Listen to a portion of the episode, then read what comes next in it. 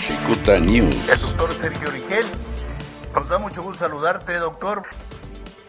El tema de hoy se trata de hablar un poquito acerca del coronavirus y la obesidad. Prácticamente en el Reino Unido se acaban de hacer estudios en donde se arrojaron estos estudios en sus pacientes. Casi dos tercios de las pacientes que enferman gravemente por COVID-19 en ese país son obesos y casi el 40% son menores de 60 años. ¿Por qué sucede esto? Bueno, porque ya lo hemos dicho hasta el cansancio, el sistema inmunológico de las personas obesas está más debilitado porque un paciente obeso pues tiene una hiperinflamación.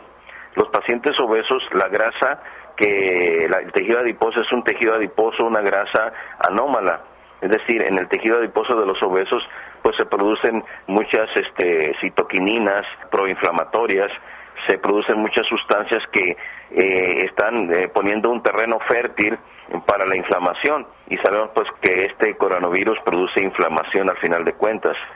Según este reporte, este estudio en el Reino Unido, el 63% de los pacientes en cuidados intensivos en hospitales del Reino Unido tenían complicaciones eh, con el COVID-19 y estos tenían sobrepeso, obesidad y obesidad mórbida, ¿verdad?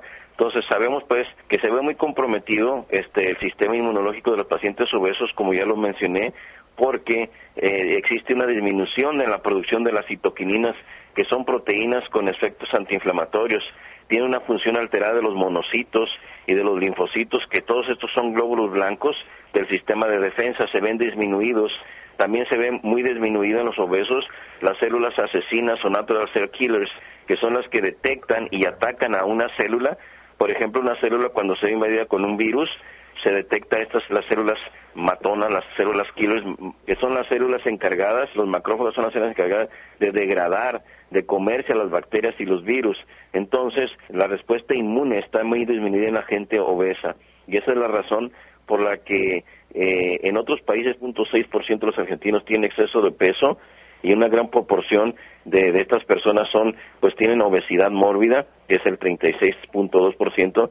También se ha visto, pues, que se ven más afectadas por cualquier infección, pero en este caso, como el tema es el coronavirus, vemos por qué la relación de que también son personas de alto riesgo, no importa la edad, simplemente con que tengan obesidad.